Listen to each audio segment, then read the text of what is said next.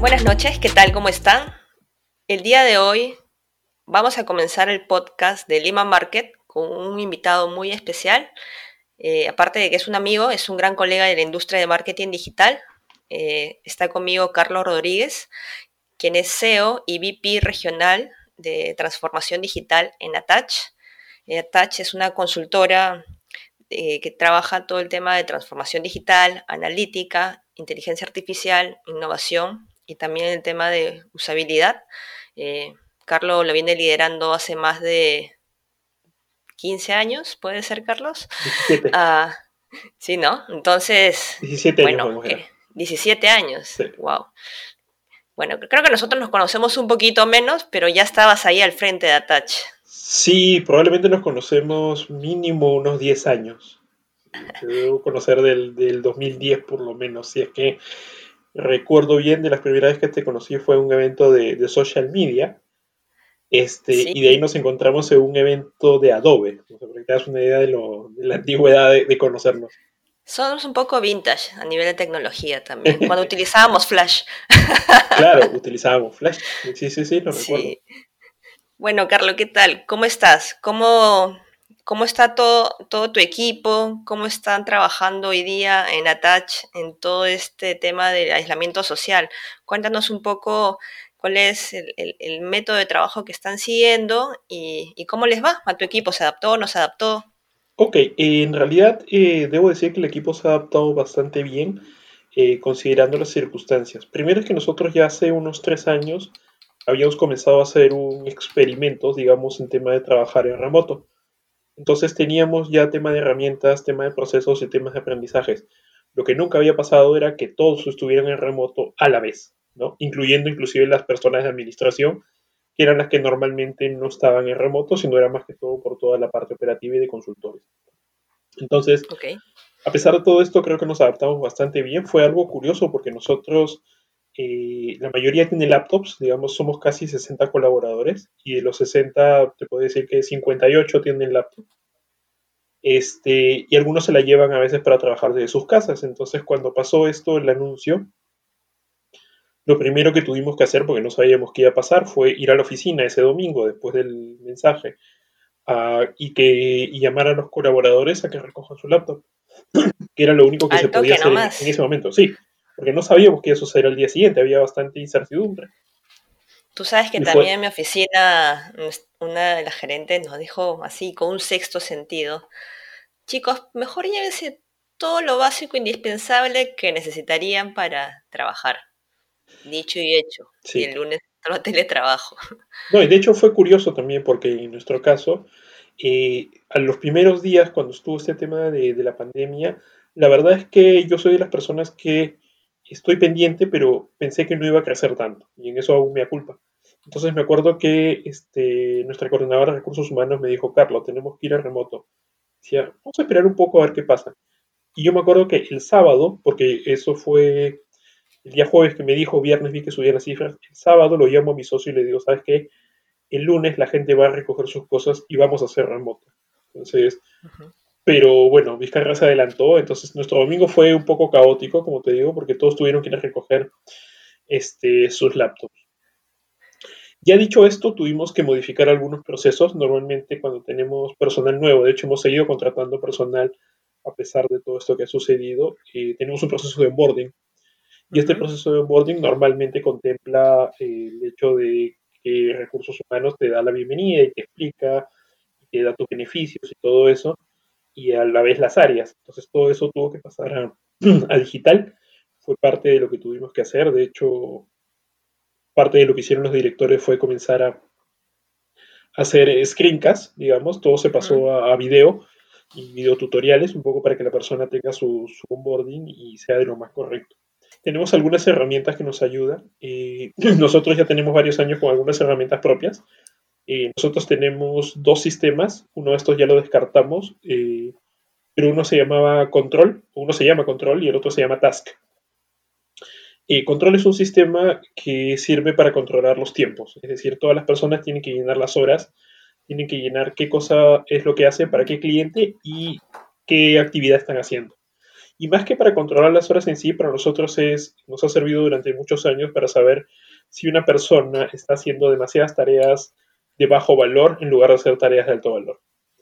Entonces, Creo que sí es súper importante al momento de poder realmente dimensionar dónde está la carga de trabajo y qué puedes automatizar también dentro de las tareas del equipo. Nos ha servido mucho porque, digamos, una época el equipo de, estrategia digital, eh, que una de las partes, que es la parte, ¿no? la parte paid, se le iba demasiadas horas en temas de reporting. Entonces nosotros vimos la manera de automatizar esto. Entonces, digamos, cada una de las áreas eh, tiene eh, como, hay cuatro o cinco tareas predeterminadas, digamos, que todo el mundo hace por área. Ejemplo, en el caso de, estrategia digital o el tema de campañas, hay, haces planeamiento, haces temas de reportes, haces temas de optimización, haces temas a veces de reuniones y coordinación. ¿no? Reunión es cuando tienes reunión con el cliente, coordinación es cuando coordinas al interno entre los equipos.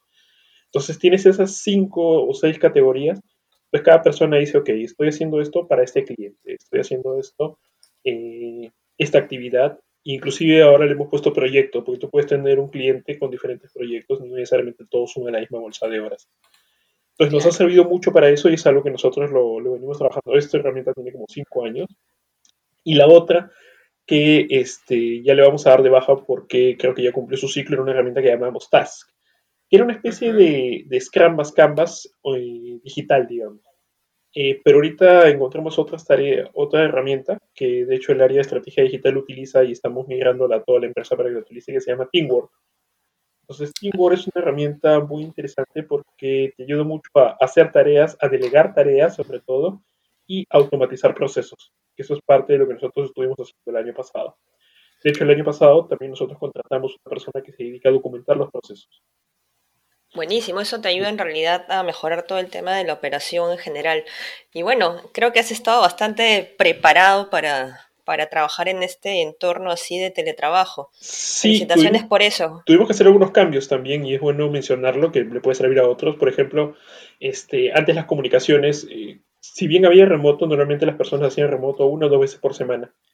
Eh, entonces cuando tenías que comunicarte con todos decías, por favor, el día tal, vengan todos y les hablabas y tuvimos que comenzar a encontrar otras fuentes de comunicación más allá del correo electrónico. Por ejemplo, ahora estamos usando Workplace, esta herramienta de Facebook, que es como una red social de Attach, y ahí estamos un poco compartiendo algunas cosas.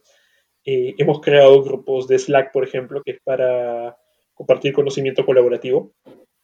Es decir, si encuentras algún artículo interesante, eh, algún caso de estudio, algún paper, lo compartes ahí y digamos cada una de las de las áreas de la empresa tiene esto. ¿no? Entonces estamos comenzando, estamos experimentando con herramientas. Eh, de hecho, el área de, por ejemplo, UX e innovación creó eh, todo un paper y lo publicamos de hecho en LinkedIn y en, la, y en la web de herramientas para hacer research en remoto, porque ahorita el gran problema es que no se puede hacer trabajo de campo.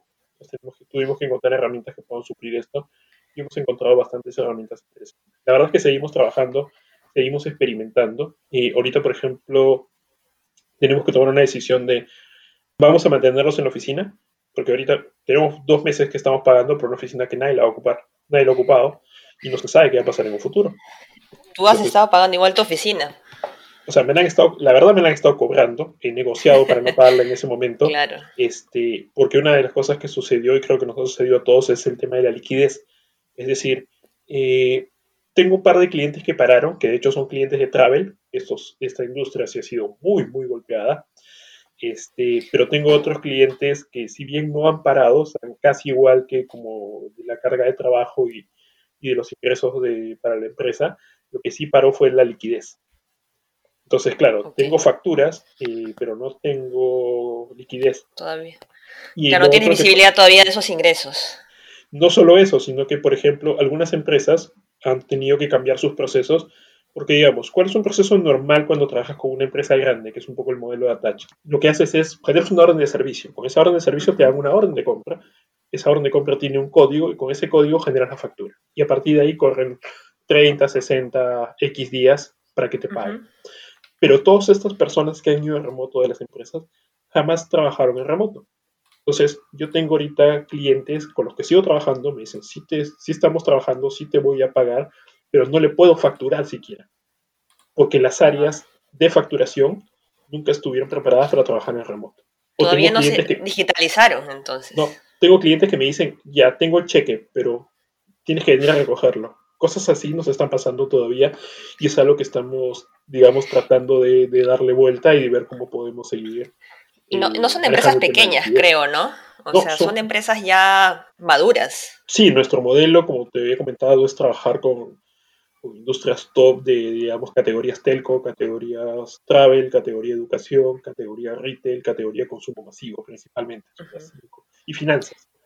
Digamos que son las seis categorías donde más clientes tenemos y estoy hablando de empresas muy grandes que tienen todavía estos problemas. Bueno, habrá que ver por dónde pueden capitalizar esta oportunidad, porque al final también si llega, digamos, este desabastecimiento de, liquidez para sus proveedores que al final aportan a su cadena de valor dentro de la organización, este, tienen que ver cómo transformar eso de una vez. O sea, creo que a varias empresas en todo este tiempo de, de, cuarentena les ha caído como un baldazo agua fría no estar preparados para seguir su trabajo de forma rutinaria pero de forma remota, ¿no? Y todo eso, eh, quieran o no, es en base a tecnología. Algunos lo harán a mayor escala, otros a menor escala, pero creo que el mensaje que debería llevarse acá es que tienen que estar con un paso más adelante porque justo esas coyunturas nos ponen a prueba y si no estamos preparados, pues tenemos que ir desde más abajo y empezar a escalar para, para ver en cuánto tiempo realmente lo podemos hacer posible, ¿no? De hecho, sí, solo para cerrar un, tema, este, por ejemplo, hay, hay una, un chiste, digamos, que está saliendo, lo has haber visto, que dice, ¿no? ¿Quién ha aportado más en la transformación digital de tu empresa, no? Sale el CTO, el CEO, el coronavirus, y es cierto, nadie ha aportado más a la transformación digital de la empresa que el coronavirus. Este, entonces, hay algo de eso. yo, he conversado con bancos y no estaban preparados, ¿no? Todas las áreas de TI están trabajando remoto en estos momentos. Y supuestamente el banco decía que por temas de seguridad no se podía. Y al final pudieron. Entonces, sí se puede. O sea, como te digo, algo que ha demostrado esta, esta pandemia, dentro de todo lo malo, es hay cosas que sí se pueden hacer y hay oportunidades que todos debemos aprovechar. Bueno, ojalá que las aprovechen muy pronto, ¿no?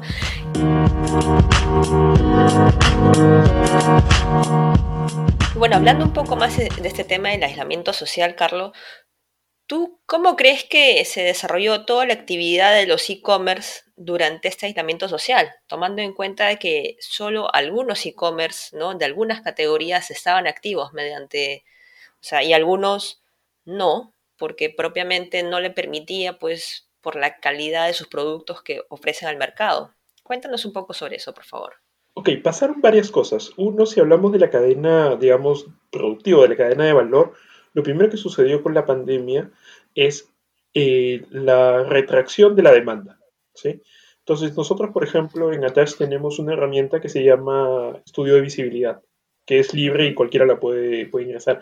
Entonces, ahí lo que hacemos es ver las búsquedas de 10 o 12 categorías que a nosotros nos interesa monitorear. Una de estas que nosotros teníamos era electro. Entonces, tú ves claramente en el gráfico la cantidad de búsquedas de productos electrónicos en el mes de febrero y cómo esto cae en el mes de marzo. Y ahora que tengamos la data de abril, probablemente veamos una caída todavía mayor. Entonces, lo primero que sucede es que la gente, digamos, yo siempre he dicho, no, es el mejor ejemplo de la pirámide de Maslow.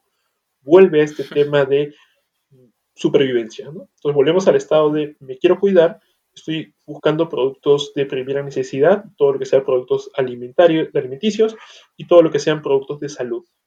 Para que te hagas una idea, la cantidad de productos de alimentos, entiéndase abarrotes, entiéndase limpieza, papel higiénico, todo esto que estuvo desabasteciéndose, la cantidad de búsquedas era tan baja que nosotros en nuestro estudio jamás lo pudimos colocar. No llegaban ni a 100 búsquedas al mes. Sí, porque la gente no buscaba. De hecho, cuando hablamos de modelos de madurez de e-commerce, lo último que termina de madurar a nivel de compras son todo lo que sean abarrotes y productos perecibles, todo lo que sean frutas, verduras. Entonces, era tan poca la búsqueda. Food tenía muy poca relevancia entre los usuarios que estaban dentro o que consumían constantemente digital. Sí, porque food, digamos, si bien se consume food, era a nivel de la marca, es decir, a nivel Wong, a nivel Plaza Bea, a nivel Vivanda. Es decir, si hay búsquedas de la marca, y de hecho estas búsquedas de la marca de Plaza Bea, Vivanda, Wong, etcétera, han llegado a niveles de búsqueda que no llegaban hasta en Navidad. O sea, hemos hecho el estudio y lo que hemos visto es que la gente que los está buscando, el volumen de búsquedas de la marca se iguala al que tuvieron en Navidad en el mes de marzo. Pero lo interesante es que lo que nunca se buscó, es decir, antes la gente sí buscaba televisor 25 pulgadas, ¿no? sin ninguna marca específica, no es que la gente pusiera OHD o Ripley o Falabella. Pero a nivel de, cuando hablamos de abarrotes y cuando hablamos de productos de alimenticios, eso no sucede. Hasta ahora. Ahora sí hay volumen de gente buscando literalmente papel higiénico, gente buscando menestras, gente buscando aceite, este, cosa que no sucedía. Entonces, esto trae un cambio en el comportamiento del usuario. Entonces, tenemos, digamos, varios fenómenos interesantes que se han dado. Uno de estos es eh, la compra de todos los productos, lo que sería la categoría food, que antes no se daba, ¿correcto? El otro fenómeno que se dio es una ruptura de la cadena de abastecimiento por la falta de penetración o capilaridad. ¿Qué quiero decir con esto? Tenemos de la noche a la mañana un Kimberly Clark, un Procter Gamble, un San Fernando, un Avinca, un montón de empresas que normalmente eran empresas de consumo masivo, cuyos canales eran el retail, el canal moderno y el canal tradicional, todos los mercados, viendo que no tenían dónde colocar necesariamente los productos y que se comenzaban a desabastecer. Y lo que han hecho ellos es comenzar a lanzar todos sus canales digitales o inclusive eh, atención telefónica para ventas. Y esto es interesante porque se ha creado un nuevo canal que era la venta directa que normalmente ninguno de estas grandes marcas la tenía en consideración y ahora sí la están teniendo en consideración y esto va a quedarse post COVID-19 y post eh, cuarentena. Entonces ese es el otro fenómeno interesante. Y el tercer fenómeno interesante que se dio es los marketplaces. Los marketplaces comenzaron a agrupar un montón de productos que dijeron necesito comenzar a vender, no tengo para hacer todavía una estructura, pero necesito salir. Entonces los lineo, los juntos, en tanto así ha crecido esto que Ripley ya comenzó a trabajar tipo marketplace. Entonces se ha dado varios fenómenos interesantes, como te digo, dentro de todo este tema del e-commerce, por la misma necesidad de la gente.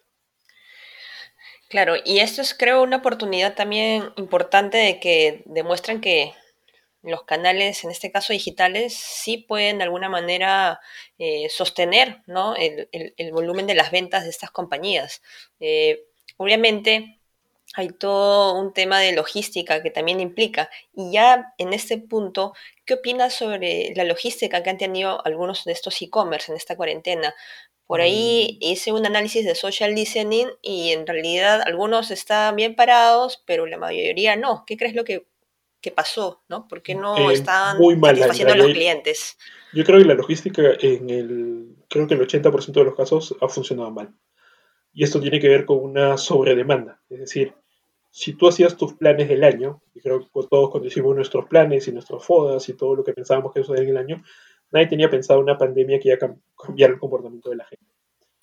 Eh, y ese fue el gran problema. Es, si antes vendías uno, comienzas a vender 10 en una semana, y no tienes el abasto, o sea, no tienes la maquinaria, no tienes la estructura siquiera y no tienes la tecnología para poder crecer adecuadamente. No necesariamente es una cuestión de más personas, es una cuestión de procesos que no están bien trabajados, es una cuestión de automatización que en este momento no se tiene y también es una cuestión de cantidad de personal. Entonces tuvieron todo eso en contra y yo tengo amigos que hicieron pedidos, le dijeron que iban a estar recién el pedido en dos semanas y estamos hablando de productos food. Y aún así, después de una semana le dijeron, no vamos a llegar y le devolvieron la plata. Entonces, sí, yo creo que uno de los grandes problemas que ha tenido en este momento ha sido el tema logístico. Eh, a diferencia, obviamente, hablando de las diferencias de un Amazon, un Amazon tiene casi todo automatizado y Amazon ha contratado casi 100.000 personas durante esta pandemia para poder abastecer todo este incremento de demanda que ha habido. ¿Eso fue en Estados Unidos, México? Eso fue en Estados Unidos, eso sí en Estados Unidos específicamente bueno, Amazon ha trabajado muy, muy bien, ¿no? De hecho, eh, cada vez que entra a un país, ellos se preparan mínimo de dos a tres años en establecer toda la operación logística para lo mismo que indicas tú, estar preparados por un momento donde, donde hay una sobredemanda, ¿no? Y creo que el aprendizaje que deberían tomar los e-commerce a nivel general es que siempre deberían exigir un poco más ¿no? al canal, que en este caso es un solo canal de logística, posiblemente que atienda al, departamento de e-commerce y al mercado, digamos, tradicional, pero no, no le han dado tal vez el peso hoy adecuado o tal vez el nivel de, inversión que implicaba, dijeron, no, todavía no, no, es tiempo ni necesario y bueno, la pandemia hizo como tú dices que aceleren.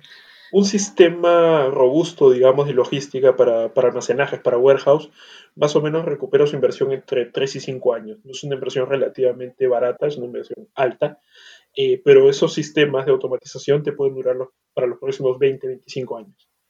Eh, como te digo, lo que ha pasado es nadie esperaba los volúmenes, nadie tuvo procesos que pudieran escalar y de hecho es lo que ha pasado, no han podido escalar, han trabajado como han podido dentro de todo este contexto que han tenido. Está bien.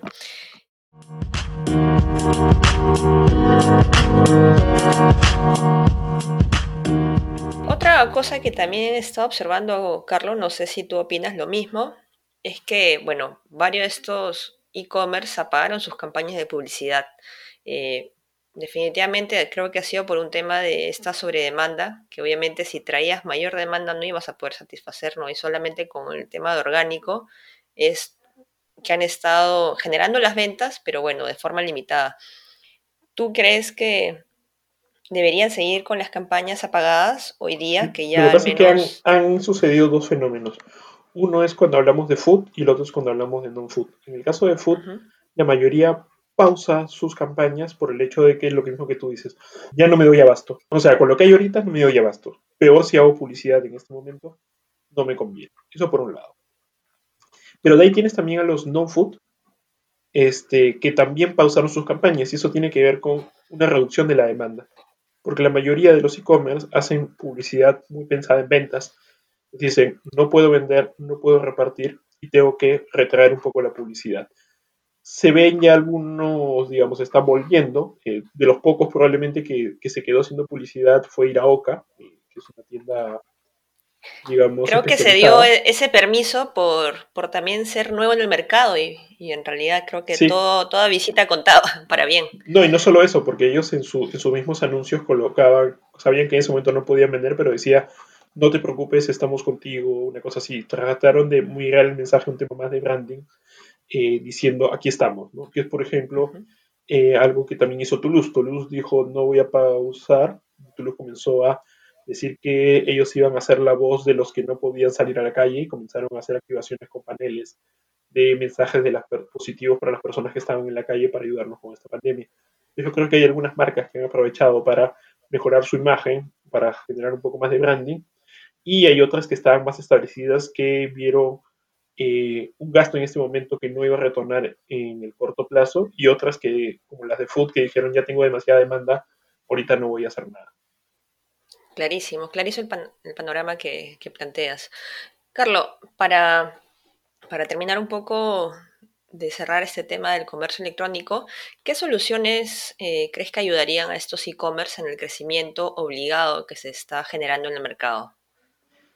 Ok, yo lo primero que me enfocaría, hay dos caminos, digamos. El camino de no tengo nada, es decir, siempre pensé que el canal digital no iba a ser importante porque tenía, de estos retail hay muchos, son todas estas empresas que tienen, están en los centros comerciales, cuya capacidad de visita va a bajar al 50%, y esto va a generar mucho más problemas de venta, y jamás vieron el canal digital. Todos ellos tienen que subirse, digamos, al e-commerce o a la ola digital lo más rápido que pueda y dentro de esto yo he dado un par de recomendaciones. La primera es, entra a un marketplace, porque ya es un centro comercial con visitas y tú simplemente vas a capitalizarlas. Uh averigua cuál es el marketplace más adecuado y que tiene más volumen según lo que tú quieres vender. Paralelo a eso, tienes que comenzar tu plan de montar un e-commerce. Y dentro de montar un e-commerce, puedes hablar un e-commerce de alta gama integrado con tus sistemas internos y todo en 12 a 13 semanas si lo trabajas adecuadamente.